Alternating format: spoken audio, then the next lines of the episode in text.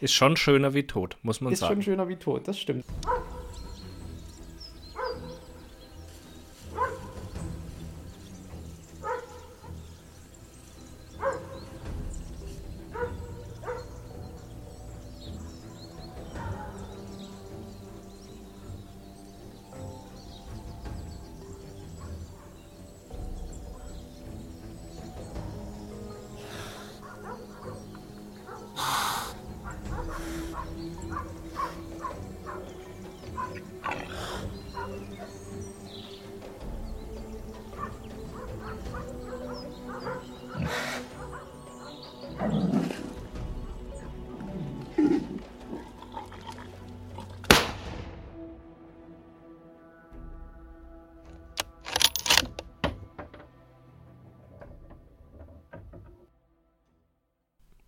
Servus miteinander. Ich darf euch heute wieder ganz herzlich begrüßen zu einer neuen Folge von unserem Podcast Vier Fäuste für ein Horridor mit mir, dem Phil und mit mir, dem Markus. Hallo. Uh, hätte ich fast das Und vergessen. Hey. ja, schon wieder schlecht eingestiegen. Ja, fängt schon wieder gut an. Fängt schon wieder richtig gut an. Aber es liegt am Lockdown. Der Lockdown sitzt uns äh, oder steckt uns in den Knochen. Aber so richtig. So richtig. Was ging bei dir die Woche Lockdown-mäßig gesehen? Also was ging in deiner Woche? Also ich bin im Homeoffice und äh, arbeite notgedrungenerweise vom Küchentisch aus. Was eigentlich gar nicht so schlecht ist, wenn am Nachbarhaus nicht gerade ein Gerüst steht, wo die Handwerker und Maler, die da gerade sind, den ganzen Tag irgendwie so Billo-Radio hören und ständig irgendwie Last Christmas versucht, durch meine schallisolierten Scheiben zu dringen. Und können die auch rüberschauen? Weil es ist bestimmt für die komisch, wenn da so ein Bein liegt. so Bein mit Maden. Ja. Nee, ich glaube, die können nicht rüberschauen. Aber der Huf ist halt äh, vom Baustellenradio beschallt, beseelt. Was macht eigentlich jetzt deine Krähe, wenn du nicht da bist? Also vielleicht mal für die Leute kannst du mal mit äh, deiner Krähe, das finde ich ja sehr cool. Äh, wir, werden ja, wir sind ja abgestempelt schon als Singvögelmörder, äh, aber es gibt ja da eben, eben, du hast ja eine innige Beziehung mit einer Krähe. Ich habe eine innige Beziehung, eine Bürobeziehung quasi, eine Liaison mit einer Krähe, mit einer wildlebenden Krähe, die sich irgendwann mal überlegt hat, ey, der Typ da am Fenster in seinem Büro, der macht den ganzen Tag nichts, gehe ich dem noch mal auf den Sack. Ja, und so ging das los. Da habe ich ihm mal, einen, also ich, ich weiß nicht, was, äh, was er Schrägstrich sie ist, weil das lässt sich bei Rabenvögeln, die jetzt nicht unbedingt so einen starken Sexualdimorphismus haben, äh, nicht richtig festlegen. Also bei Krähen tatsächlich kannst du nicht sagen, ob es ein Männchen oder ein Weibchen ist. Ich sage einfach mal so vom, vom Verhalten her würde ich es eher als Männchen abstempeln, aber da kann ich auch komplett falsch liegen. Ich weiß es einfach nicht. Ja, und äh, die kommt jeden Tag an mein Fenster, außer in den Sommermonaten. Da lebt die also außerhalb. Aber sobald es wieder kühler wird, so ab September, kommt sie dann regelmäßig an mein Fenster, auch mehrfach am Tag und äh, fragt nach einer Nuss. Das war am Anfang immer noch so ein bisschen ziemlich krass, weil die mir teilweise mit ihrem Schnabel den ganzen Fensterkit zerhackt hat. Da habe ich also heute immer noch äh, Abdrücke vom Schnabel irgendwie in den Fensterfugen. Aber ansonsten habe ich sie mittlerweile dazu erzogen, dass sie halt äh, Kra, Kra macht, wenn sie ans Fenster kommt und was will. Ansonsten sitzt sie auch manchmal einfach nur da und chillt und schaut mir beim Arbeiten zu. Dann habe ich ihr natürlich noch so ein kleines Wassergefäß rausgestellt, dass sie auch im Sommer sich quasi mit Wasser versorgen kann. Äh, ja, und mein Fensterbrett liegt also quasi mit Blick zu einem großen Park. Ich habe eigentlich so mit das geilste Büro auf dem ganzen Campus. Ich gucke also zum einen in den botanischen Garten und dann halt weit hin in Richtung Bäume. Ist eigentlich ziemlich nice. Und dieses Fensterbrett hat mittlerweile ziemlich, einen ziemlichen Artenreichtum entwickelt. Also unterm Fensterbrett brüten jedes Jahr Sperlinge. Dann hatte ich letztens mal einen Turmfalken, der sich auch einfach mal niedergelassen hat und fünf Minuten da irgendwie die Welt beobachtet hat. Eine Elster war letztens mal da und du siehst die Tiere ja nie so wirklich mal so richtig aus der Nähe. Aber dieses Fensterbrett ist halt wirklich von meinem, von, von mir einen Meter entfernt. Und die Tiere merken das nicht, weil das Fenster teilweise nach außen spiegelt, wenn die Sonne reinscheint. Und da kannst du die ganz in Ruhe beobachten. Und die, du weißt gar, also so eine Elster sieht ja richtig prächtig aus aus der Nähe. So richtig weißes Gefieder, dann so ein Blauschimmer in diesen schwarzen Teilen mit drin. Richtig nice. Ja, und ich weiß. Der Kogan hat mir da schon die ein oder andere gebracht. ja, aber selbst wenn du die geschossen hast, sind die halt nie irgendwie so. Ist halt immer noch so ein bisschen ein Unterschied, wenn die halt wirklich ja, ja, wenn die noch lebendig sind. gucken. Ist schon schöner wie tot, muss man ist sagen. Ist schon schöner wie tot, das stimmt. Oh, und die Krähe, mit der habe ich mich mittlerweile so äh, kumpelmäßig angefreundet, dass ich ihr verschiedene Tricks beigebracht habe. Also so Hütchenspiel mit Walnusshälften kann sie ziemlich gut. Sie frisst mir auch mehr oder weniger aus der Hand, hat keine Angst mehr vor mir, wenn ich das Fenster aufmache, kommt auch teilweise rein aufs Fensterbrett. Da lege ich manchmal irgendwie so eine Nuss ein Stück rein auf, auf einen Blumentopf oder so, dass sie die sich rausangeln muss. Funktioniert also alles ohne Probleme und ist mittlerweile eigentlich so ein, so ein reguläres Ding und meine Büronachbarn wissen auch über die Krähe Bescheid und füttern die dementsprechend auch ab und zu mal, wenn sie halt eine Nuss braucht. Wobei ich mittlerweile glaube, dass die auch äh, sich Vorräte anlegt. Also so viele Nüsse, wie die teilweise wegschleppt, kann die nicht alleine fressen. Die sind halt nicht dumm, ne? Die sind nicht dumm. Krähenvögel sind ja die intelligentesten Vögel. Das ist tatsächlich auch ziemlich cool, weil sie mittlerweile ihren Nachwuchs oder irgendwelche Krähenkumpels anlernt, wie man bei mir Sachen bekommt. Also sie bringt regelmäßig irgendwie Krähen mit und über meinem Fenster ist quasi noch so, eine, so ein Winkel von der Dachrinne und da sitzen dann quasi immer die Lehrlingskrähen drauf und beobachten die ganze Situation. Es hat sich aber noch keine getraut, einfach mal dieses Verhalten von ihr zu kopieren. Also die landen dann teilweise auf dem Fensterbrett, machen dann aber nichts weiter. Also gucken dann zwar nur und sind dann halt erschrocken, wenn irgendwie ich mich drin bewege und dann fliegen die auch sofort wieder weg. Also die furchtloseste Krähe hat derzeit wirklich auch noch den evolutionärst bestmöglichen Fortschritt erlangt, nämlich bei mir regelmäßig einfach ein bisschen Futter zu bekommen. Ähm, über genau die Geschichte habe ich mir auch schon öfter mal Gedanken gemacht, gerade bei der Jagd, dass wir oftmals äh, oder was heißt oftmals, aber ich kann mir äh, vorstellen, häufig genau das intelligenteste und am besten überlebensfähige Tier schießen.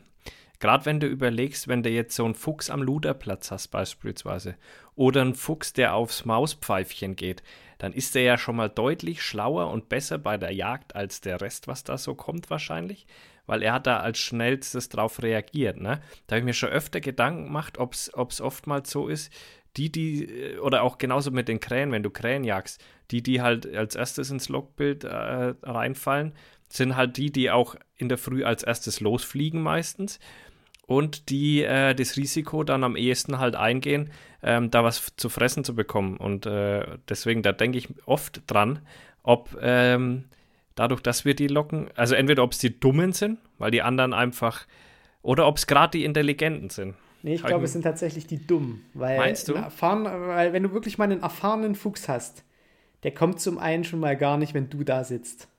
Also, dass du wirklich mal einen Altfuchs schießt, das hast du ja meistens wirklich nur irgendwie auf der Rand. Also, wenn die halt wirklich nachts unterwegs sind auf einem mondbeschienenen, weißen, schneebedeckten Feld, da kriegst du mal so einen richtig alten. Aber normalerweise schießen wir doch eigentlich nur Jungfüchse. Die sind deutlich, sind da hast du recht, die sind deutlich äh, dämlicher. Das ist schon so. Ich habe mal äh, an einem Abend habe ich mal drei Füchse angelockt äh, und auch geschossen. Und das waren alles drei Jungfüchse.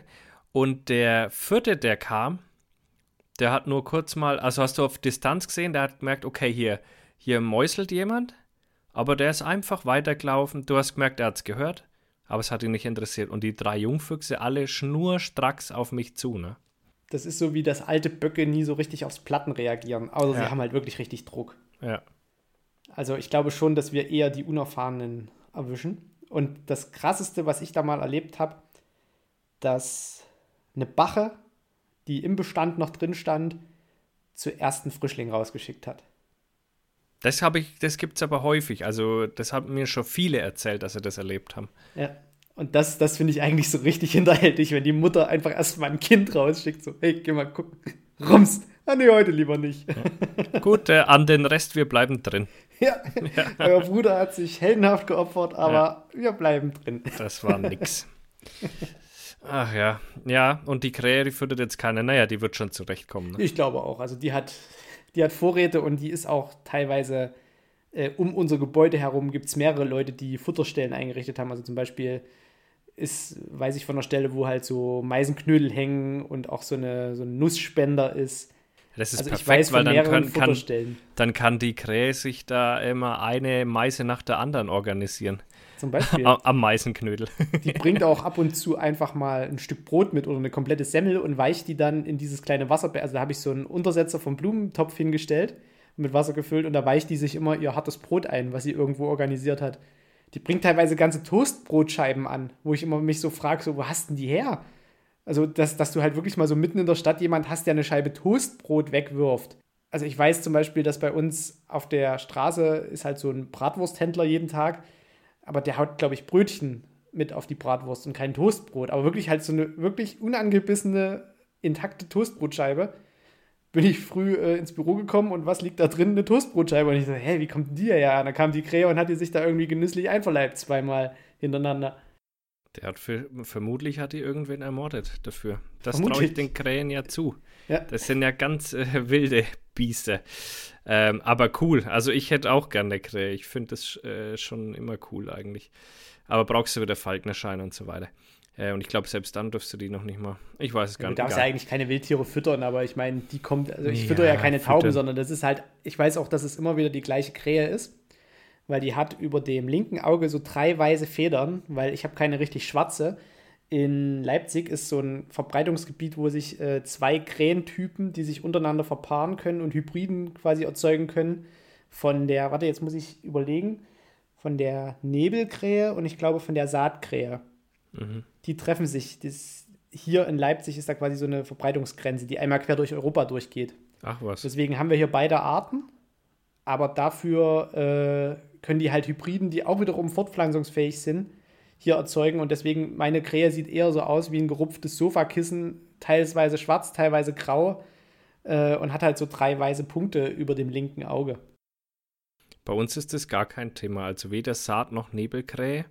Ähm, was man ähm, am Anfang vom, äh, vom Herbst so ein bisschen merkt, äh, sind, dass es wahnsinnig viele Dohlen werden. Äh, dann natürlich die normale äh, Rabenkrähe und äh, Keulgraben sind bei uns Sorry, auch die, unterwegs. Ra die Rabenkrähe und die Nebelkrähe treffen sich hier. Ich muss nochmal nachgucken. Also da, da bin ich mir jetzt gerade nicht sicher, welche beiden Arten das sind, die da irgendwie. Auf jeden Fall sind es zwei Arten, die hier äh, quasi die äh, Verbreitungsgebietgrenze haben. Ähm, ja, äh, ich, meine Lockdown-Woche, ich kann mich irgendwie an nichts so wirklich erinnern, dass ich irgendwas äh, Wertvolles zur Welt beigetragen habe, um ehrlich zu sein. Ich weiß. Aber hm, tja, da wann, ist äh, wann nichts trägt man denn auch wirklich so, so effektiv mal was bei? Mit dem Also, Podcast zum Beispiel. Ja, mit dem Podcast, na, selbstverständlich. Ja, klar. nee, ansonsten, äh, mich hat heute ein äh, Kollege angerufen, äh, wo jetzt äh, seine Frau und er arbeiten halt in der Klinik, beide sind Corona-positiv und äh, haben aber einen Hund, sind beide quasi zum Drinbleiben verdonnert und jetzt suchen sie halt äh, händeringend Leute, die den Hund ausführen und die haben sich da ein Konzept überlegt, also ich kenne den Hund, ist so ein bisschen so ein kleiner Rabauke, aber ich komme halt mit dem ziemlich gut zurecht. Und da hat er mich halt gefragt, ob ich den irgendwie mal einmal am Tag mit äh, in quasi so einer äh, Gassi-G-Runde ausführen kann. Und die legen eine desinfizierte äh, Laufleine raus, äh, lassen dich rein in den Hof. Dann wird der Hund rausgelassen, du machst dem Hund diese Laufleine ran, gehst eine Runde mit dem Hund und dann quasi dieses komplette äh, Ding wieder rückwärts, wenn du fertig bist. Dürfst aber den Hund nicht ablecken, weil nicht, dass der auch Corona hat. Nee, ich habe extra nachgeguckt. Äh, von Haustieren kann es nicht auf den Menschen überspringen. Das ist eine Aber vom, aber vom Mensch aufs Haustier quasi. Vom Mensch aufs Haustier kann es überspringen, aber nicht zurück. Ja, apropos, hast du mitgekriegt, in Südafrika gibt es jetzt anscheinend eine neue, äh, ein, eine neue Art des Virus. Ach boah, nee, wo denn? Ich weiß nicht, ich habe nur Südafrika gelesen. Also da gibt es jetzt scheinbar, ist der äh, mutiert, der Virus. Und äh, näher habe ich es leider nicht angeschaut, aber ähm, ja, das muss natürlich genau wieder auf so einem Kontinent passieren, äh, wo eh alles scheiße ist und wo die eh schon genug Probleme haben mit, äh, mit allem eigentlich, ja. Ja, Südafrika geht vielleicht mal noch. Die sind ja Geht noch, aber wie weniger, sch- wie schnell gut ist es dann? wirtschaftlich dabei. Ja, aber wie schnell verbreitet sich dann auf dem Kontinent halt, ne? Ach nö. Äh, aber da gehen die BioNTech-Aktien wieder hoch, wenn der nächste Impfstoff entwickelt wird. Dings ist, äh, hat eine äh, Notfallzulassung bekommen. Ähm, das andere, Mann, Mann, wie heißt die andere Firma? In den USA haben die eine Notfallzulassung heute bekommen. Äh, CureVac, nee. Nee, CureVac ist ja BioNTech, auch nicht.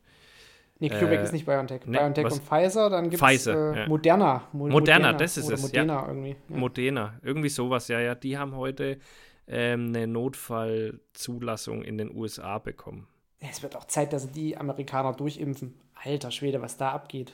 Ja, und äh, die soll auch besser sein, der Impfstoff, als der von BioNTech, weil der BioNTech ist anscheinend ja sehr äh, empfindlich ab einer gewissen Temperatur auf Erschütterungen, wo sich dann das.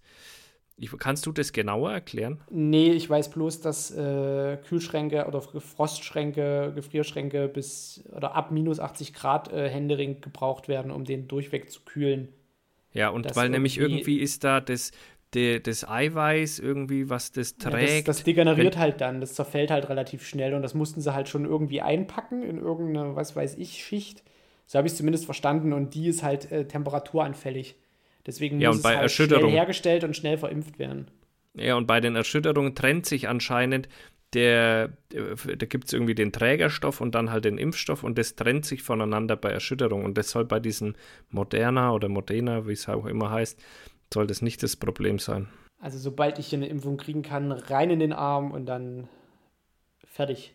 Ja, bist du so? Ich weiß Ja. nicht. Ich bin da ganz ehrlich noch irgendwie, warum auch immer skeptisch. Ich bin ja so gegen alles geimpft. Ich bin ja sowieso hardcore geimpft, weil äh, bei der Bundeswehr damals war ich in der European Battle Group und das war so eine Gruppe, die hat sich gegründet und sollte, ich weiß gar nicht mehr, was es war, 5000 oder, oder 10.000 Kilometer um Brüssel rum eingesetzt werden können. Ach, Spontan. die Speerspitze, meinst du? Die Speerspitze der deutschen ja, Armee Genau. war ich, äh, ja egal, auf jeden Fall hast du dadurch, dass man nicht genau wusste, wo man eingesetzt wird, einfach alles geimpft gekriegt. Ich bin da irgendwie vier Wochen jeden zweiten Tag zum, also ich bin gegen Gelbfieber, gegen japanische Influenza, ich, äh, gegen äh, Malaria, also gegen alles, was es gibt, wurde ich da geimpft. Also die Gelbfieber, die hat mich ganz schön zusammengehaut, aber alle anderen habe ich ganz gut vertragen und ähm, deswegen, ich bin jetzt keiner von den Impfgegner-Typen, aber ich finde es schon ein bisschen bedenklich, wenn so ein Impfstoff halt so gut wie gar nicht erprobt ist. So, weißt du, was, heißt, was macht der in einem Jahr. Nee, oder so? also du hast ja genau die gleiche Impfkohorte wie bei allen anderen Impfungen auch, bloß dass die dieses Mal schneller zusammenbekommen wurde, beziehungsweise diese Impfkohorte halt schneller abgetestet wurde. Das liegt aber einfach daran, dass jetzt eben für die Überprüfung der Daten ganz einfach andere Mittel zur Verfügung stehen als für eine normale Impfstoffforschung. Es ging ja jetzt akut darum, gegen diese Krankheit was zu finden, schnellstmöglich. Das heißt, wenn du diese Labortests überstanden hast und dann die Testung beim Menschen anfängst, brauchst du ja immer erst Probanden, die sich freiwillig dazu melden. Und das ist halt ein riesiger Prozess. Und dann hast du vielleicht ein Labor, was diese Daten überprüft. Und dann hast du vielleicht dort zwei Doktoranden oder drei Wissenschaftler, die diese Daten aufnehmen. Und dann guckst du dir die wieder an. Das gab es ja dieses Mal nicht. Es gab ja dieses Mal eine riesengroße quasi Impfanzahl und auch eine riesengroße Anzahl an äh, Leuten, die die Daten gleich ausgewertet haben. Und deshalb ist da, glaube ich, musst du dir da echt keinen Kopf machen. Also die Daten sind nicht schlechter als Daten von jedem anderen Impfstoff. Und wenn du es dir mal überlegst, der Grippeimpfstoff, der jedes Jahr neu aufgelegt wird, der jedes Jahr neu zusammengemixt wird, weil halt geguckt wird, welche Viren sind denn gerade in der Welt aktiv, wie sieht es dann auf der Südhalbkugel aus, wo gerade Winter ist, wie könnten die denn quasi über die Welt übertragen werden und was hat sich da neu zusammengesetzt. Dieser Impfstoff wird ja auch jedes Jahr neu zusammengesetzt. Und den haut sich auch jeder jedes Jahr rein, weißt du? Rate Also, mal, wer sich nicht Grippe impfen lässt. Du, aber ja. mir geht es halt mehr oder weniger darum, ich habe regelmäßig bin ich in der Klinik unterwegs, ich gehe in die Mensa, wo ganz viele Leute sind. Äh, Ob es nun von Leichen überspringt auf den Menschen oder nicht, sei dahingestellt, aber wenn du halt wirklich auch als junger Mensch so eine Grippe hast und dann zwei Wochen wie so ein Brett im Bett liegst, das kannst du dir halt einfach klemmen. Und ich habe jetzt die letzten zwei Jahre von diesem Grippeimpfstoff überhaupt keine Nebenwirkungen gehabt. Vor drei Jahren war es ein bisschen krass, da war ich dann, am Tag danach ging es mir gut, aber quasi am zweiten Tag danach hat es mich halt einmal so komplett rausgefedert. Da habe ich mich ins Bett gelegt, habe zwölf Stunden durchgeschlafen und danach ging es aber wieder. Weißt du, und das mit der Sicherheit einfach, ja, ich kriege dieses Jahr mit, weiß ich nicht, 80-prozentiger Wahrscheinlichkeit oder 85 oder 90-prozentiger Wahrscheinlichkeit keine Grippe, wenn ich mich irgendwo in ein öffentliches Verkehrsmittel setze, wenn mich irgend so ein Assi anniest, äh, das ist es mir schon wert. Und dadurch, dass die bei uns im Klinikum einfach so angeboten werden, dass sich halt das Personal des, der Klinik bzw. der medizinischen Fakultät impfen lässt, habe ich da überhaupt kein Problem und auch keine Bedenken, dass da irgendwas, dass mir da irgendwas passiert. Also wenn, dann hätte ich bitte schön immer den neuesten Chip, der mir da implantiert wird, mit ordentlich Arbeitsspeicher und einer ordentlichen und Grafikkarte. und bitte mit Bluetooth, genau. So. Und möglichst irgendwie hier LAN-fähig, WLAN-fähig und dann geht das auch. Wenn die mir jetzt irgendeinen alten Chip impfen, na dann, dann mache ich da nicht mit. Aber ein neuer Chip, Windows 10, passt schon. Ja, meiner ist ja schon äh, fast ein Jahr alt, den Chip, den ich drin habe. Siehst du? So, ja, ja. Ich krieg den einfach jedes Jahr neu. Also das ist auch nicht schlecht. No? Und dann, dann äh, aber ich meine 1000 Dollar an Bill Gates und dann geht das. Bei, ähm, bei, ja, ich weiß nicht, also Impfung, wie gesagt, ich hatte trotzdem keine Grippe, trotz dass ich mich, glaube ich, noch nie außer bei der Bundeswehr äh, gegen Grippe impfen habe lassen, hatte ich trotzdem keine. Also gut, ich meide aber auch Menschen. ich hasse Menschen. Äh, nee, aber ich, ich weiß es nicht, ja, keine Ahnung. Und gerade wenn du halt Leute hast, die im medizinischen Bereich arbeiten, in deinem Bekanntenkreis, die bringen sowas ja auch schnell mal mit. So, und du wirst es merken, sobald dein Kleiner wirklich hart in den Kindergarten geht. Das ist jetzt schon. Ganz oft hast du irgendwelche, da gibt es ja Krankheiten bei diesen kleinen Fenstern, da machst du dir ja keinen Kopf, so Hand, Fuß, Mundkrankheit, wo die auf einmal überall so Sprieseln kriegen und die kriegst Maul- du dann und Klauenseuche. Das ist ja die Maul- und Klauenseuche für den Menschen, genau äh, hier Rhinovirus, dass er irgendwie ständig die Nase läuft, irgendwie Norovirus, dass er alles voll scheißt. Ja, das ist tatsächlich so gewesen, gell? Der war eine Woche im Kindergarten und war krank und ich auch. Siehst du? Nach einer Woche, obwohl ich, ich hatte, oh, ich bin so gut wie nie krank. Ich kann mich gar nicht daran erinnern, weil ich das letzte Mal krank war und da dann schon. Und ähm, ich habe letztes Jahr auch, glaube ich, meine letzten Impfungen oder so bekommen. Ich glaube, das war Hepatitis oder sowas. Also, es war so eine Kombi-Impfung. Da waren wohl zwei oder so oder drei in einer Spritze oder sowas. Und da hatte ich auch am nächsten Tag ging es mir richtig dreckig. Ey, Nierenschmerzen, ähm, dann Rückenschmerzen, Gliederschmerzen, Schüttelfrost, alles Mögliche, ne? Ja, aber das, das Interessante ist ja dabei, es geht ja mal einen Tag schlecht. Genau, aber dann Wenn ist wieder die, alles weg. Genau, dann ist wieder alles gewesen. weg. Wenn du die Krankheit wirklich kriegst, geht es dir halt einfach mal drei Wochen schlecht und so mal einen Tag so ein bisschen abgeschlagen irgendwie in der Ecke liegen, äh, ist mir das Risiko durchaus wert, dann eben nicht irgendwie Diphtherie, Wundstarkrampf oder irgendwie so eine Krankheit zu kriegen, die völlig, völlig überflüssig ist, Mum Mumsmasern, Rödeln oder irgendwie sowas, Tetanus und wie es nicht alles heißt. Wenn dir wirklich mal, wir, wir können uns ja eigentlich so glücklich schätzen und deswegen können ja auch diese ganzen Impfgegner irgendwie so rumschwadronieren, weil wir sehen ja mehr oder weniger, wenn es mal irgendeinen Impfzwischenfall gibt, dann wird dieser Impfzwischenfall ja so groß und breit getreten, ja, das Kind hat jetzt nur noch ein Auge und dem ist das Ohr abgefallen und die Haare, guckt, wie es aussieht. Alles nur wegen dieser Impfung. Ja, du siehst dieses eine Kind, wo es mal nicht geklappt hat. Du siehst aber nicht mehr die 30.000 Kinder, die gestorben sind, weil es die Krankheit eben gibt und sie nicht geimpft werden kann. Weißt du, wir leben ja mehr oder weniger in dem Luxus, uns über Einzelfälle so aufzuregen, dass wir die ganze Zahl der Fälle, wo es klappt und wo es mehr oder weniger ohne Zwischenfälle funktioniert, und das ist ja wirklich 99,999 Prozent. Und mit der gleichen Wahrscheinlichkeit, wie du einen Impfschaden kriegen kannst, kannst du wahrscheinlich auch vom Bus überfahren werden. Und Risiko gehört zum Leben und ich finde, weiß ich nicht, sobald es halt diesen scheiß Impfstoff gibt, lasse ich mich impfen und gut ist, dann ist Corona für mich gegessen ich denke sowieso, dass äh, wir vor, also ich schätze mal, dass wir so in genau einem Jahr ungefähr wahrscheinlich eh erst dran sind. Ja. Von der Abfolge Nee, ich glaube, bis, bis Juni ist, glaube ich, Ziel, dass alle, dass das alle wird, ihren Impfstoff haben. Das wird, so nicht, das wird sowieso nicht stattfinden, glaube ich, weil der Lauterbach hat äh, vorgestern oder wann ich das gesehen habe, äh, da haben die darum äh, philosophiert, auch mit dem, mit dem anderen Virologen, mit dem Glatzkopf da. Ähm, ich weiß jetzt nicht, wie der heißt auf jeden Fall, die haben dann rum äh, und haben dann gesagt, also die um die 30-Jährigen ohne Vorerkrankung und ohne äh, Risikogruppe, da wird es vermutlich noch ein Jahr dauern, bis die hm. geimpft sind. Glaube ich nicht. Also es kommt halt darauf an, er hat dann auch noch gesagt, es gibt noch einen anderen Impfstoff, der aktuell aber noch nicht so ganz funktioniert in der Dosierung. Das heißt, er braucht eine hohe Dosierung und dadurch brauchst du dann natürlich auch mehr und dadurch dauert es natürlich länger, bis der verfügbar ist. Hat er gesagt, die wollen den aber auch in einer niedrigeren Dosierung hinbekommen. Und dann hat er gesagt, komm, kommt man der Sache näher. Aber er hat auch gemeint, und selbst das ist dann alles noch kein Grund, die Masken äh, abzusetzen. Also die werden uns noch lange begleiten, auch wahrscheinlich. Ja, aber wenn man sich jetzt, das ist ja auch so geil, ich weiß gar nicht, wo ich das heute gesehen habe. Ich glaube bei Funk, da haben sie einfach mal so ge äh, gezeigt, so was sind denn die Krankheiten, die wir normalerweise haben und wie waren denn da die Infektionszahlen äh, 2019 und 2020. Ja, bestimmt viel besser, ne? Viel besser, viel ja, besser durch mhm. dieses ganze Händewaschen und Masken tragen. Du hattest nicht so viel äh, Noroviren, du hattest nicht so viele Rotaviren, du hattest nicht so viel, ich weiß nicht, was das dritte war, und aber bei Corona 2019 0, 2020 1,4 Millionen. nee, also dadurch, dass ich halt im, an der medizinischen Fakultät arbeite, glaube ich, dass ich sowieso auch eher mit dran bin. Und ich würde es ja tatsächlich so machen, jeder, der diese Impfung hat, kriegt irgendeinen Zettel, wo drauf steht, ja, der wurde zweimal geimpft, der braucht keine Maske mehr.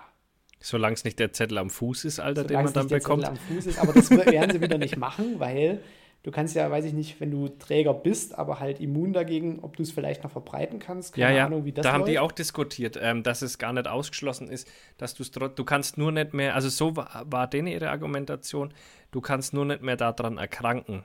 Aber Überträger kannst du wohl noch sein. Ja, aber Deswegen hat er auch gesagt, dass die Masken noch uns lange begleiten werden.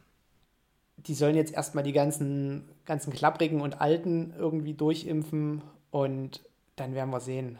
Also das ganze nächste Jahr nach dieser Maskengeschichte, äh, das, das sehe ich als unrealistisch. Also da kommt, denke ich mal, irgendwo wieder ein Ministerpräsident aus seiner Versenkung rausgekrochen und wirkt das ab.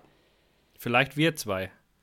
Wir würden es nicht abwürgen. Von mir aus sollen doch die Leute mit Maske rumlaufen. Das ist doch ja, mir so scheißegal. Von oder? Oktober, genau, von Oktober bis März Maske auf. Oder November. November bis März Maske. Finde ich, find ich okay. In öffentlichen Verkehrsmitteln Maske wirklich mal so diese Hotspots.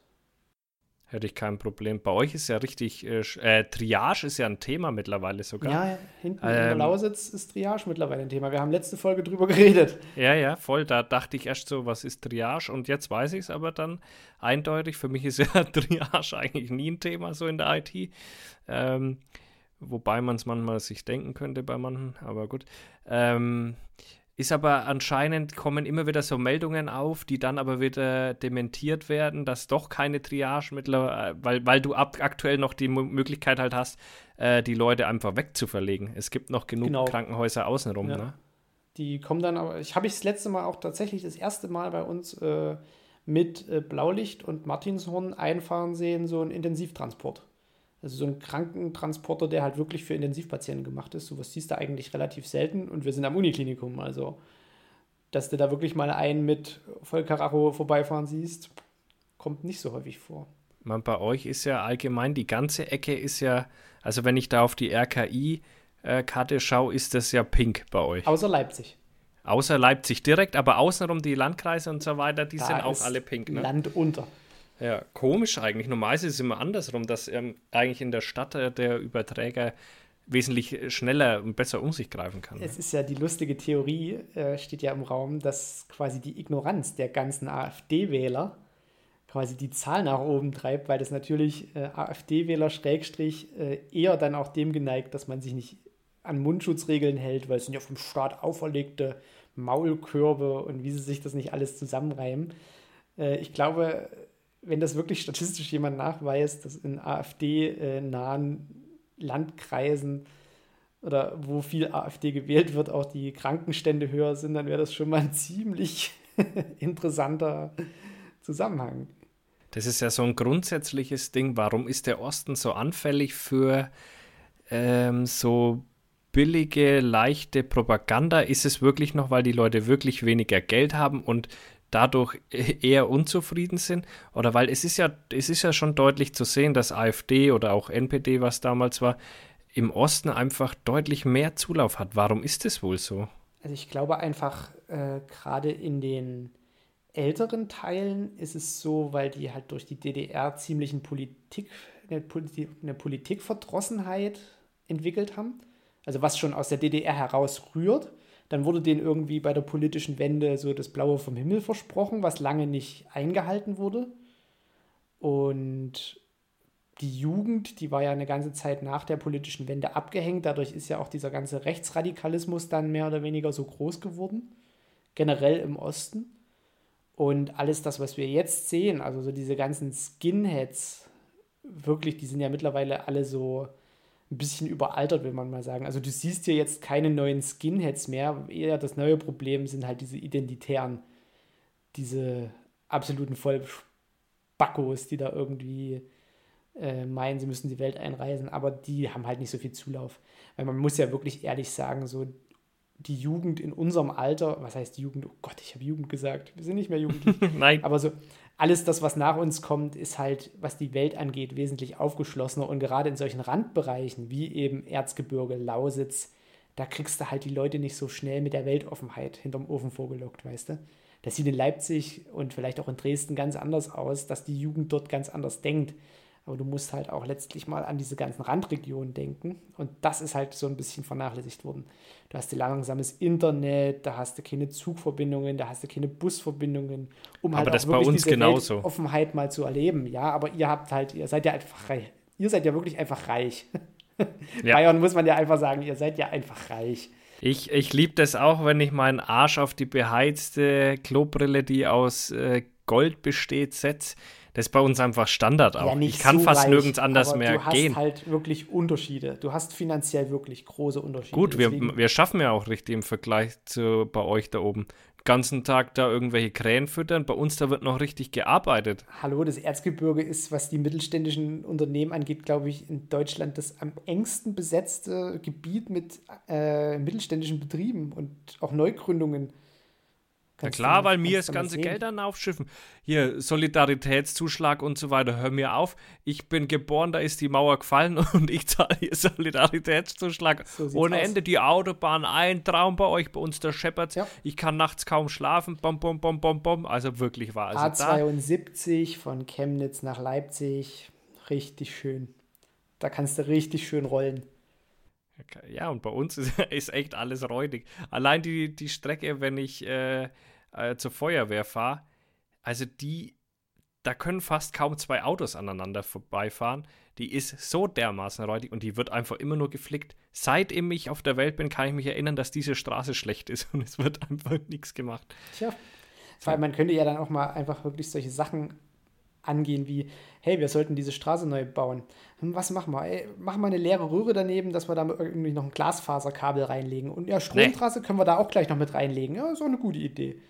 Und macht gleich mal noch eine Erdgasleitung, legt die mal gleich noch daneben. So, wenn wir einmal aufgerissen haben, nee, das wird dann immer so gemacht, ja, wir haben jetzt die Straße neu gebaut, ja, und wo verlegen wir das Glasfaser lang? Ah, da müssen wir die Straße nochmal aufreißen. Ja, alles nochmal von vorn. Alles Aber weißt du, was bei uns in Bayern gut ist mittlerweile? Du hast ja sonst das Problem gehabt, wenn du ein Haus hattest und die Straße wurde neu gemacht vor deinem Haus, hast du das gezahlt. Mhm, das war ja bei uns auch so. Das wird auch vielleicht sogar noch so sein, aber bei uns gibt es jetzt Gott sei Dank nicht mehr. Weil da sind ja manche Leute wirklich in Ruin getrieben worden. Äh, das wäre jetzt bei mir genauso. Ich habe so ein Eckhaus und wenn da die Straße äh, einmal um ringsherum gemacht wird, dann bist du halt einfach mal so 15.000, 20.000 Euro äh, los für eine Straße, die du eigentlich halt irgendwie auch nicht mehr benutzt als jeder andere. Äh, aber musst du dafür zahlen. Das gibt es in Bayern Gott sei Dank nicht mehr, Alter. Das, das, ich wüsste nicht, wo ich halt 20.000 Euro für eine Straße, die mir eigentlich keinen Mehrwert bietet, dann äh, hernehmen sollte, weißt Ja, das ist auch schon. Ich finde auch generell so, so Besteuerungssysteme, so zum Beispiel wie viel versiegelte Fläche hast du auf deinem Grundstück? Wie viel Regenwasser läuft da irgendwo hin, dass sich das halt irgendwie überhaupt jemand mal ausrechnet und daran dann irgendeine Gebühr festmacht? Das finde ich halt so krass. Ja, so, ja, da ist ihre ja Dachfläche viel. ist so und so groß und diese Dachfläche geht in eine Dachrinne und diese Dachrinne geht ins Abwasser und deswegen bezahlen sie einfach so und so viel Geld. Hä? Das ist so, Alter. Und äh, auch diese, allein diese Kauf, äh, diese ähm, wenn du ein Haus kaufst, was du alles nebenbei zahlen musst, den Notar für einen Haufen Geld, dann äh, diese äh, Grunderwerbssteuer für einen Haufen Geld und so weiter und so weiter, wo du dir so denkst, okay, da gehen bei so einem Hauskauf halt mal irgendwie 30, 40.000 Euro einfach mal nebenaus, von denen du keinen Mehrwert für das Grundstück hast. Ja. Also ich, es hat sich irgendjemand anders noch dran bereichert. Ja, voll. Ich habe irgendwie 10.000 Euro für den Makler gezahlt, dann irgendwie, den ich ja nicht beauftragt habe. also der war, da konnte ich ja überhaupt nichts dafür, habe ich trotzdem 10.000 bezahlt. Dann irgendwie um die 8.000 für den Notar. Dann hast du irgendwie Grunderwerbsteuer 11.000 oder was weiß ich. Also das läppert sich, ne? Vor allem, da bezahlst du Geld dafür, dass du Geld ausgibst. Ja, genau. Also ist ja nicht so, dass ich bei einer Grunderwerb, beim Grunderwerb da irgendwie, also was hat denn der Staat? Weißt du, wenn ich jetzt Grunderwerbsteuer zahle und verkaufe das Haus in einem Jahr wieder, zahlt wieder jemand Grunderwerbsteuer. Also. Du musst quasi, das ist so wie, wie beim Rumpelstilzchen, weißt du, du reibst so ein bisschen Stroh aneinander und hast auf einmal Gold in der Hand. So machen die das, ja. So, so macht es der Staat. das ist das System. Ich, äh, Scheiß Diktatur. auch quasi immer drüber lachen muss. Äh, unser Job, also mein Job, bestes Beispiel, ist, wird ja vom Staat bezahlt. So, und alles, was ich mache, äh, bezahle ich ja Steuern drauf die letztlich wieder in einen Topf gehen, der letztlich mich wieder finanziert. Und das ist quasi so ein, so ein, so ein, so ein, so ein Kreislauf, wenn du dir mal überlegst, wie viele Leute Steuern zahlen müssen, um zum Beispiel jetzt eine Krankenschwester am Klinikum zu finanzieren, die dann aber wiederum Steuern bezahlt, um wieder teilweise eine andere Krankenschwester zu finanzieren. Weil es kommt ja mehr oder weniger alles aus unterschiedlichen Töpfchen und manchmal werde ich zum Beispiel aus dem Topf des Ministeriums für Wissenschaft bezahlt, manchmal werde ich aus dem Topf der Justiz bezahlt, manchmal aus dem Topf des Innenministeriums.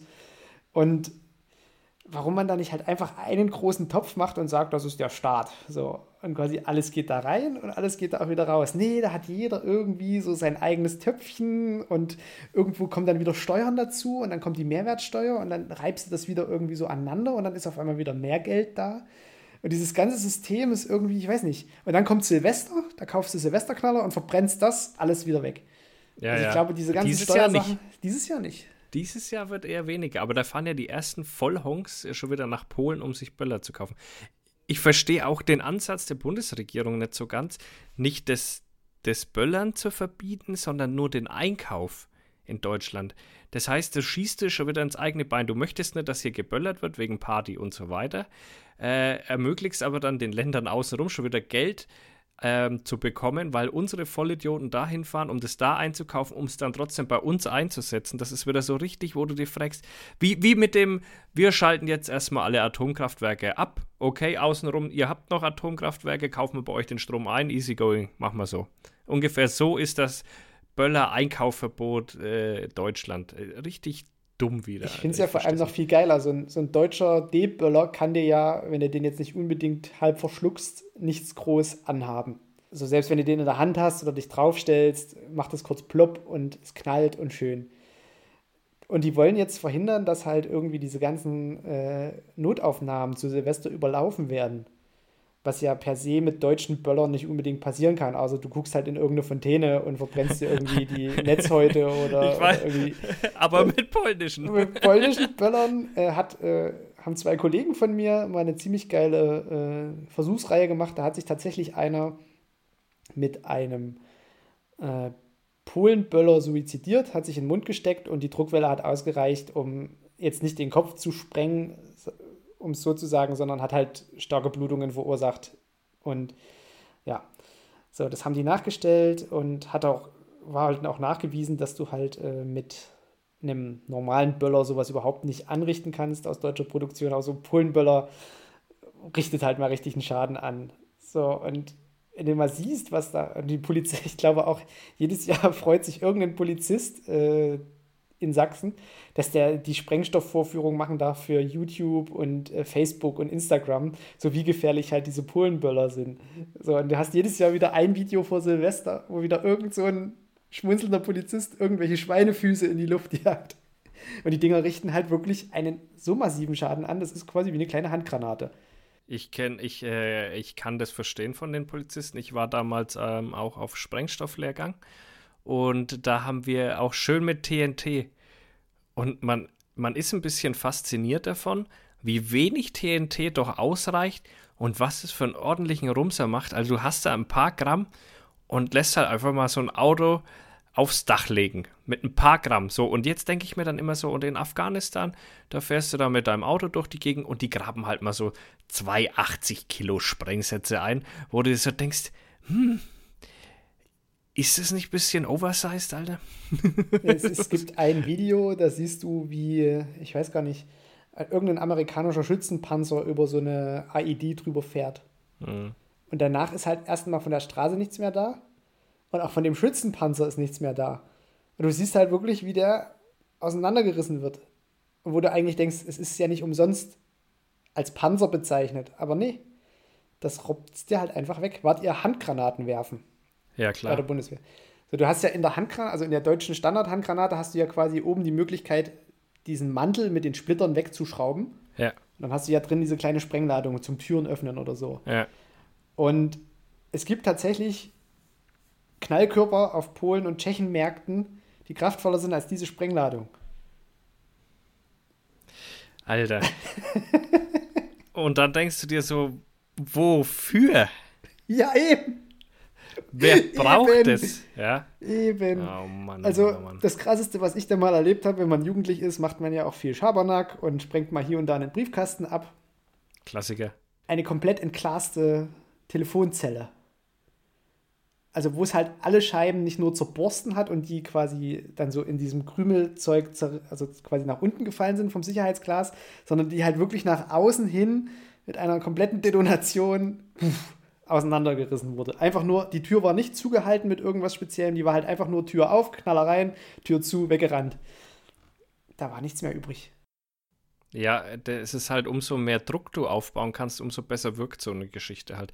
Wir hatten auch so Sprengschnüre und so, also wie man Türen aufsprengt und wie man Hubschrauberlandeplätze freisprengt und so weiter. Richtig cool. Da kannst du mal so einen so Wald aber mal ganz schnell klein machen mit so Sprengschnüren. Da rumwickeln, da rumwickeln. Ja. Wupp. Wupp. Ist eigentlich wäre was gegen den Burgenkäfer. Hm? Ja, habe ich mir auch schon gedacht. Einfach mal wegsprengen, das Mistviecher. Nee, da musst du halt nicht irgendwie so großartig dann noch so den Fellvorgang machen. Ne? Ja, eben halt einfach so.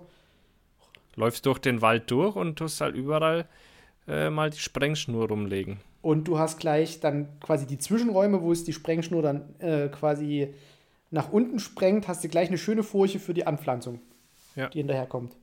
Hat nur Mehrwert. Dass da diese Förster immer nicht selber draufkommen. Ja, echt mal. Muss ich das ist, weil das alles so verweichlichte Grüne sind normalerweise, äh, die doch nie beim Bund waren. War auch nie Wir sind doch noch vom alten Thema. Schlag. Bäume sprengen. Ja, komisch, ne? Weil wenn du so eine Sprengschnur hast, das wird ja auch ein gerader Schnitt.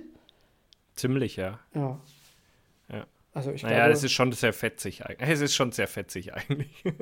Kommt halt drauf an, wenn du noch ein kleines Kupferkabel mit reinlegst als Hohlladung. Nee, nee.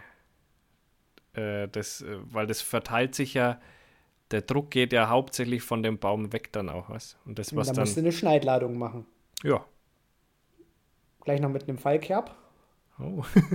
also wir, sollten das, wir sollten das mal ausprobieren. Wo kriegen wir Sprengstoff? Für alle Leute, die es da draußen hören, wir brauchen Sprengstoff, Zünder und es geht hier um Bäume. So. Phil, Phil darf auch, der hat einen Sprengstoffschein. Ich äh, bei der Bundeswehr hatte ich den. Jetzt aktuell ist es schwierig wahrscheinlich an Sprengstoff Das ist so wie wenn du irgendwann mal einen Staplerschein gemacht hast, der gilt für Ach, ewig. Ach, dann. Ne, dann kann ich mir, wenn das so ist, gehe ich mit. Äh, könnt ihr mir einfach zuschicken. Ja, ist ungefähr beides gleich gefährlich, glaube ich, wenn man damit nicht richtig umgehen kann. Aber es war schon ein bisschen Nervenkitzel auch, ne? Du hast ja dann da ähm, so eine Grube und da hast du äh, so Treppen, die da reingehen. So, und dann läufst du mit, äh, über diese Treppen da rein in diese Grube äh, und hast da diesen Zünder, den ziehst du quasi raus, also jetzt nicht bei der Handgranate, sondern bei diesen Sprengstoffdingen hast du auch so einen Zünder und dann legst du das hin und dann drehst du dich um und gehst ganz langsam wieder aus dieser Treppe raus, weil du ja nicht fallen willst. Ja. So, und es gibt auch keinen doppelten Boden bei der Nummer. Nein. Fällst du, fliegst du in die Luft. Genau. So. Also, das war schon ein bisschen Nervenkitzel, muss ich sagen. Du legst das Ding dahin, läufst ganz langsam die Treppe wieder hoch, legst dich hinter den Kna Graben und auf einmal wumm, und du denkst dir, wow, ich habe in meinem ganzen Leben noch nie so was Lautes explodieren hören. Und ich hatte das gerade in der Hand. Ja. ja das ist, ist ja auch so geil. Beim Handgranatenwerfen ist das ja genau so. Ähnlich, ja. Hast, aber da hast ja du wenigstens, aber da hast du ja wenigstens eine Möglichkeit, dass du geschwind noch irgendwo hinten drüber springst und so. Sondern das andere ist eine richtig lange Treppe, die du ganz entspannt hochläufst. und hinter dir weißt du, okay, hier sind jetzt keine Ahnung, 30 Gramm TNT, die jetzt gleich in die Luft fliegen. Geil. Ich hatte beim, beim Handgranatenwerfen, um dabei mal zu bleiben, äh, da war ich Aufsicht am Schützen und äh, am, am Handgranatenschützen.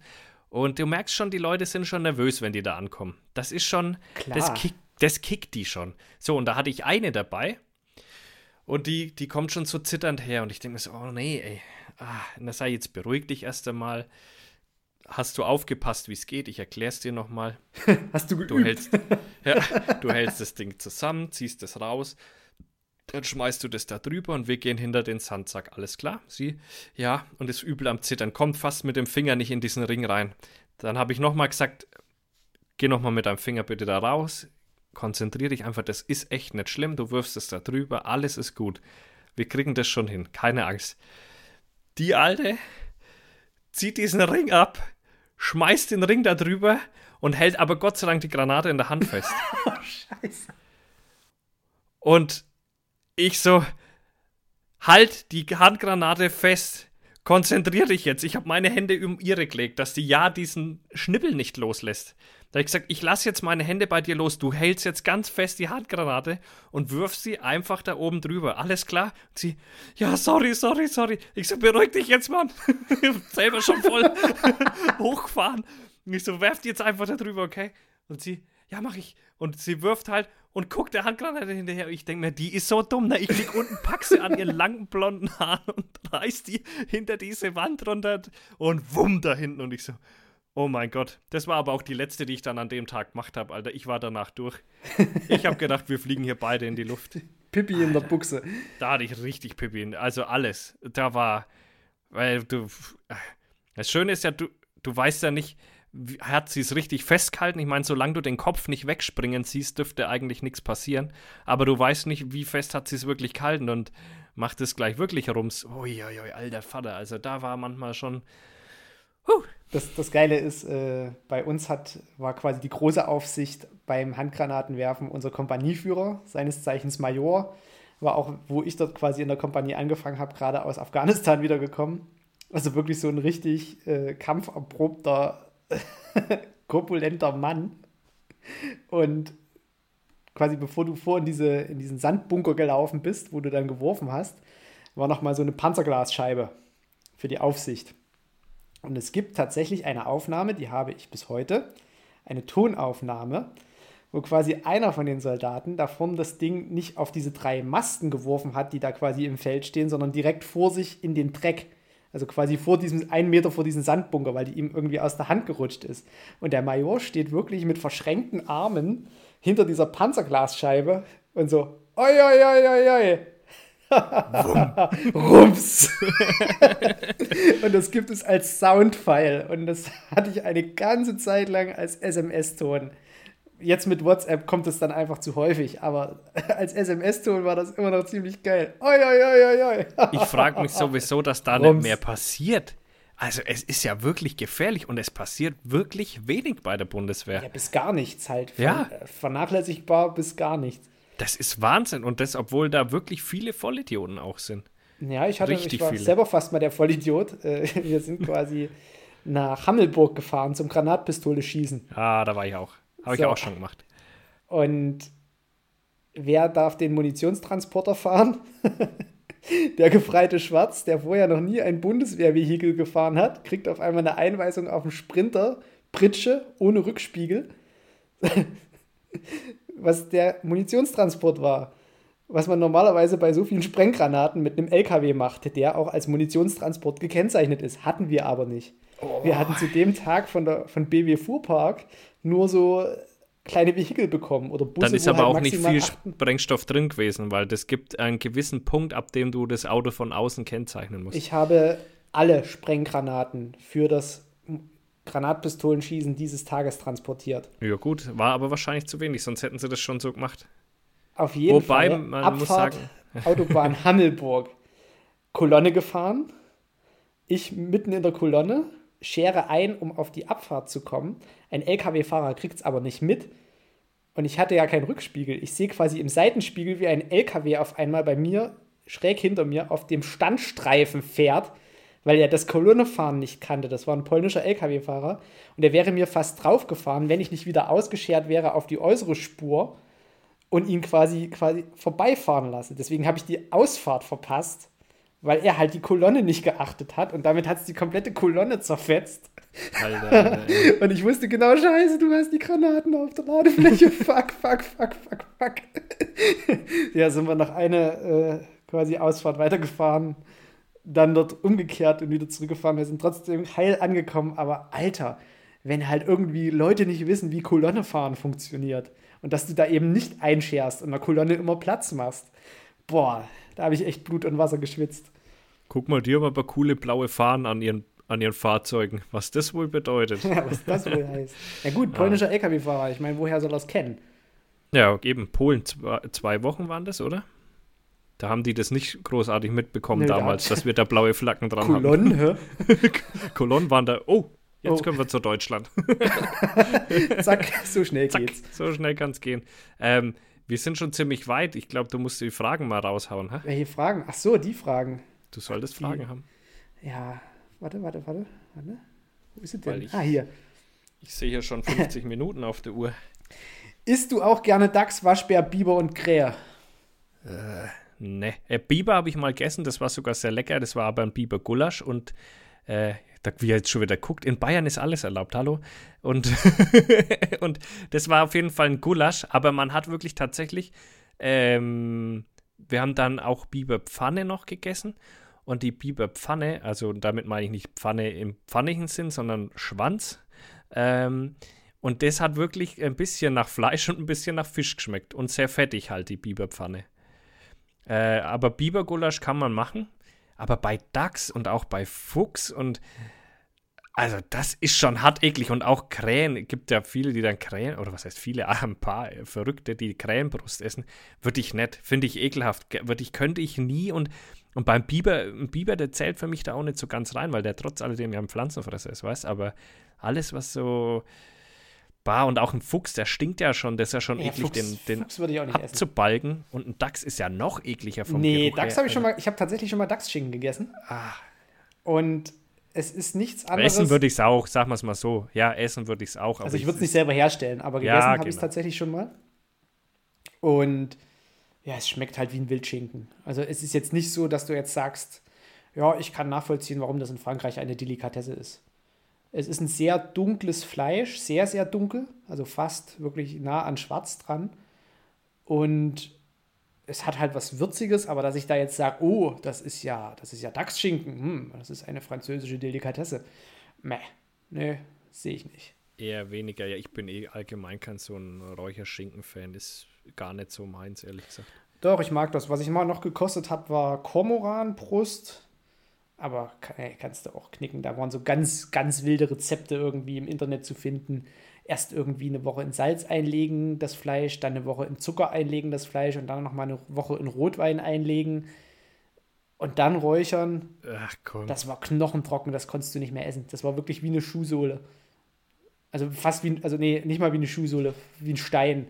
Das war wirklich kein, keine Konsistenz mehr, wo du nochmal gut mit dem Messer durchgekommen bist, dass du sagst, ich schneide mir hier mal eine Scheibe Schinken ab. Also das war halt wirklich einfach nur ein ausgetrocknetes, ausgemergeltes Stück Fleisch. Das hatte gar es keinen gibt, Eigengeschmack mehr. Es gibt äh, leider so Tierarten, die lassen sich essenstechnisch äh, schwierig verwerten. Und ja, bei einem Kormoran kannst du auch den Rest. Ja, habe ich auch noch nie. Ist ja aber auch irgendwie so, das ist schon so nah irgendwie an der Ratte dran, weißt du? Ja, ja. Das sind ja auch eigentlich Pflanzen, ich weiß es nicht. Ich weiß nicht. Also ich hätte da keinen Bock, die irgendwie so, so gebrauchsfertig zuzubereiten. Also bei so einem Hase irgendwie Fell runter. Meerschweinchen habe ich auch schon gegessen. Meerschweinchen würde ich auch essen. Da habe ich, ja. komischerweise habe ich da wieder irgendwie. Meerschwein würde ich auch essen. Da hat mal ein Kumpel, er ist jetzt kein Kumpel mehr, aber damals, das war halt noch so zu Schulzeiten, der hatte, der Typ hatte schon auch ein bisschen einen am Sender, muss man sagen. Und er hatte eine Freundin und die hatte Meerschweinchen. Und hm, Ähm, ein Meerschweinchen haben wir dann probiert, das waren so ausgesprochen große Meerschweinchen. Und äh, der katzenartige Meerschweinchen und tatsächlich, aber doch, die haben gut geschmeckt. Also da kannst du nichts sagen. Die sind sehr helles Fleisch, äh, Richtung Hähnchenmäßig, aber trotzdem nicht, nicht Hähnchenmäßig, äh, hat einen eigenen Geschmack, aber ich weiß nicht, warum man nicht mehr Meerschweinchen isst. Äh, ergibt irgendwie Sinn, war auch lecker. Hm, okay, nächste Frage. Kannst du auch Hamster essen? Ja, ne, aber das lohnt ja nicht. Mehrere. Hier, Schaschlik. zum Snacken. Zum Snacken. Die Hamster zum, zum Snacken. Wegsnacken. Ja, nächste Frage. Weihnachtsbaum, klassisch geschmückt oder lieber Lametta, Glitzer und Tamtam? Ähm, Lametta ganz, ganz, ganz wenig wäre okay. Ist aber auf jeden Fall kein Muss. Und ich bin, also bei uns hat der Baum meistens eigentlich so schwarze Kugeln. Äh, der, also eher nicht so das klassisch rote. Ähm, aber ja, Baum ist schon cool und darf auch schön leuchten. Okay. Hm. Das waren die ich zwei keinen Fragen. Weihnachtsbaum. Ja, gut. Das ist irgendwie so, weißt du, irgendwas, was du, weiß ich nicht, fünf Jahre lang wachsen lässt, um es dann abzusäbeln, um dir das fünf Tage oder zehn Tage in die Wohnung zu stellen, ist bei aufzupassen, wie es stirbt, wie es wirklich vor dir zugrunde geht und wirklich noch so versucht, so mit Nadelabwurf und allem Möglichen so sich am Leben zu erhalten, um es dann zu entsorgen, zeigt irgendwie so eine richtig widerliche Dekadenz. Die man sich aber auch in der heutigen Zeit mal erlauben muss. Du dürfst ja sonst nichts mehr. Da wird man doch mal noch so einen Weihnachtsbaum verrecken lassen dürfen. Ich, genau wie Schnittblumen, so Blumensträuße. Wenn ja, die da stehen, sehen Fan. die total cool aus. Und ich sag auch, also ich bin ja, was die Floristerei angeht, wirklich stehe ich ja drauf. Aber. Floristerei. Ich glaube, da hängst du das Ganze ein bisschen zu hoch mit dem Wort Floristerei. Nee, ja, also ich muss wirklich sagen, ich habe in meinem Schulpraktikum damals äh, im Blumenladenpraktikum gemacht. Und es war sehr cool und auch sehr lehrreich. Und ich weiß zum Beispiel heute, wie man, wie man Blumen anschneidet. Also, schräg. Schräg, genau. Du, du bist ja aber auch hier Gärtnerfachmann. Ja. ich bin auf dem Florist noch eins oben drüber, wir wenn man es mal ganz genau will. Genau, du, du baust es an, wir schneiden es ab und stellen es ja. zum Sterben in die Wohnung. Ganz genau, super. Das ja, ist ein toller Kreislauf, weil dann müsst ihr wieder neue kaufen. Genau, das ist eigentlich so, so tote Biomasse, die du verschenkst, oder nee, besser noch, sterbende Biomasse. Das ist quasi wie wenn du jetzt irgendwie jemanden einen Hamster schenkst, der gerade im Sterben liegt. Das ich, könnte ja äh, auch irgendwie. Stell dir mal vor, unsere ich, Kultur wäre anders, hätte sich anders entwickelt. Du würdest keine Blumen ja. verschenken, sondern sterbende Hamster. Wenn im Barock irgendwie jemand angefangen hätte, hier, mon chéri, ein sterbender Hamster. Der stirbt für nur für dich. Es ja. ist ein Zeichen meiner Liebe. Und so alle hätten das auf einmal so im bürgerlichen Lager nachgemacht. Ja, hier, der Graf von Ditzingen hat mir irgendwie quasi einen toten Hamster geschenkt. Das müssen wir auch machen. Das ist der heiße ja. Scheiß. So, und seitdem der, würden wir tote Hamster verschenken oder sterben. Und der, der Mensch, der wäre dann auch wieder so dermaßen krank, dass er irgendeinen Stoff entwickelt, der den ganz langsam dahin sieden lässt, Alter. Weißt du, so, äh, wo du dann wirklich kurz bevor du den Hamster wirklich verschenkst, gibst du dem so eine Spritze und es lässt den so ganz langsam dahin vegetieren, so ganz ekelhaft. So wäre der Mensch, hätte sich wieder so, entwickelt. So wie bei Schlupfwespen, weißt du, die werden dann nur so gelebt ja, genau. und könntest du ja. dann aufessen, während sie noch leben. So. Ja. Aber Schlupfwespe beste.